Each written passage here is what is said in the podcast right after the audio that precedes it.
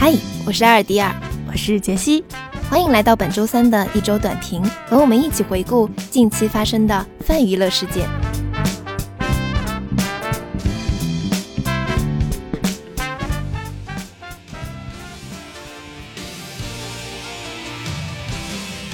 灌篮高手》动画电影官宣。一月七日，井上雄彦老师在社交平台上发文宣布《灌篮高手》即将硬画化的消息。这是该作品继一九九六年 TV 版完结后的第一部剧场版动画。一时间，那些如今奔波于职场与家庭的往日少年们沸腾了。尽管官方还没有透露更多的制作细节。但大家对全国大赛片的期待已经呼声高涨。或许，那个在旧时光里留下遗憾的故事，将在不久的未来延续我们的青春。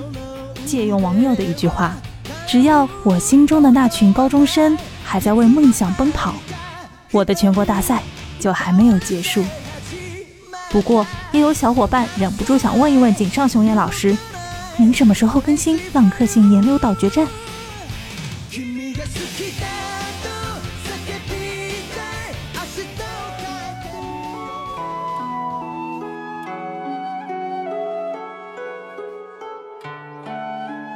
未完待续，郭敬明真的亲手做掉了秦雅集。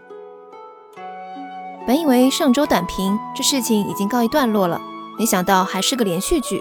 一月四日晚九点四十五分，在猫眼、淘票票两大购票平台，秦雅集已经查无此片。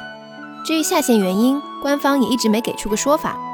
很多人猜测，这和郭敬明承认抄袭事件是否有所联系。不过也不排除国家要求净化内容生态的震慑的可能性，但看热搜满天飞，俨然一副要把秦雅集打成意难平佳作的架势。我只想说，演员请就位里郭敬明的那句名言：“你可以不喜欢你不喜欢的东西，但还是请允许它的存在。”现在嘛，似乎是真的不被允许存在了呢。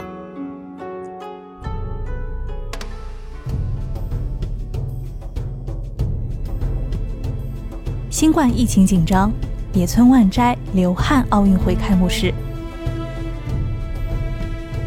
近期，秦雅集在国内影视圈引发热议，日本版阴阳师的扮演者野村万斋也频频被刷上首页，而他本人正是梦枕墨笔下那个身材修长、肤色白净、目光如水、面如狐狸一般的飘逸男子。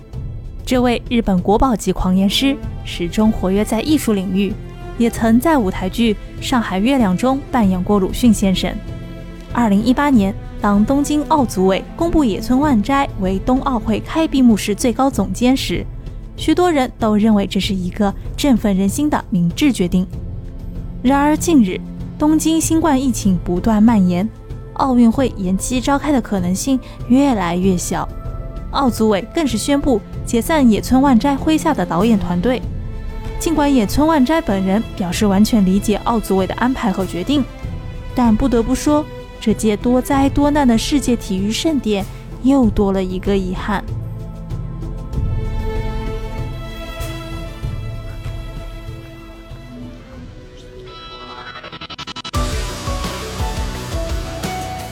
小破站也未能免俗，搞起了支付业务。最近。小破站又上了热搜，B 站的关联公司上海幻电信息科技有限公司已经完成了对哔哩哔哩 Pay.com、哔哩哔哩 Pay.cn 等域名的备案，并已经开始招聘支付业务岗位。结合字节跳动对于抖音 Pay 的解释来看，此次备案域名除了有保护品牌的意思之外，不排除 B 站会独立推出自己的支付品牌。很多人也在猜测这只支付应该叫什么名字呢？比特币还是哔哩哔哩 Pay？而我比较关心的则是，我在小破站存了多年的硬币，终于可以提现了吗？本期的尬三五一周短评就到此结束，欢迎你的订阅和评论，我们下期再见。